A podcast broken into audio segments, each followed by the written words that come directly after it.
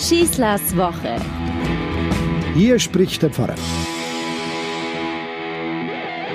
Also irgendwie geht mir das zu schnell. Ich meine, das Weihnachten ist so eine intensive Zeit. Zuerst der Advent und die lange Vorbereitung, dann die großen Feste an den Weihnachtstagen selber, dann kommt Silvester und der Jahreswechsel und wir sind eigentlich nur noch in Festlaune drin. Es ist ja gut so, ist es richtig so.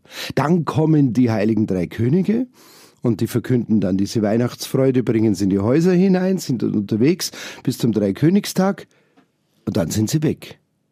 Und die wenigsten wissen oder spüren noch, dass ja eigentlich Weihnachten immer noch andauert. Früher hat sogar bis zum 2. Februar, bis zum Fest Maria Lichtmess gedauert, aber wir haben dann eine Reform gemacht und jetzt dauert es bis zum Sonntag nach Dreikönig.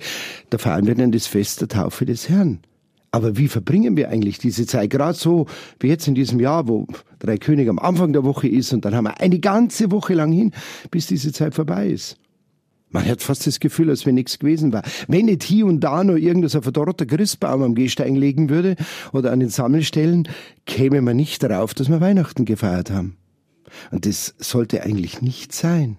Und da die drei Könige, die Sternsinger, sind von der Bildfläche verschwunden. Du siehst sie nicht mehr laufen. Sie sind weg. Ja gut, im Evangelium heißt es ja ganz kurz, sie gingen auf einem anderen Weg zurück in ihr Land. Das auf einem anderen Weg heißt ja nichts anderes, als dass da was mit ihnen passiert ist, dass da mit ihnen eine Veränderung stattgefunden hat. Wir nennen sie die drei Könige ja Kasper, Melchior und Balthasar. Die schreiben dann die Sternsingerne Türen hin. Gell?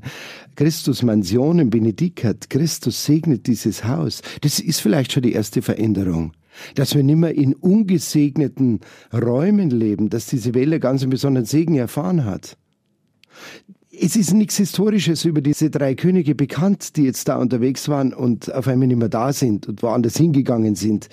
Wir wissen auch nicht, ob ihre Gebeine wirklich im Kölner Dom im Dreikönigsschrein vorhanden sind. Das, glaube ich, spielt da alles keine Rolle. Das ist ja dem Evangelisten nicht wichtig. Wichtig ist, was haben die da erlebt? Was war ihre Weihnachtserfahrung? Was haben die diesem Stall in Bethlehem für eine Erfahrung gemacht? Sie haben einen Gott gesucht. Das war der Grund, warum sie aufgebrochen sind. Wie ist es, wenn wir von Gott reden? Ist uns das schon mal aufgefallen, dass wir immer gern diesen Gott als unseren Gott bezeichnen, unser lieber Gott? Ich glaube, was ganz wichtig ist und was für mich jetzt auch diese Zeit zwischen drei König und dem Ende der Weihnachtszeit an der Taufe des Herrn so verdeutlicht ist, sie gingen auf einem anderen Weg nach Hause, um mir zu verstehen zu geben, ich habe kein Recht auf diesen Gott, so wie Sie kein Recht auf dieses Kind haben, das Sie da in Bethlehem entdeckt haben. Die Menschen haben auf Gott kein Monopol. Und darum dürfen sie ihn auch nicht vor den Karren ihrer eigenen Interessen spannen. Dieser Gott bleibt für immer ein radikales Geheimnis. Wer meint, Gott besitzen zu können, wer meint, den Glauben besitzen zu können, hat ihn schon nicht verstanden. Der ist in meinen Augen lächerlich, wenn nicht sogar ein Gotteslästerer. Die Weisen aus dem Morgenland, die jetzt schon weg sind, kamen von irgendwoher und verschwinden irgendwo hin.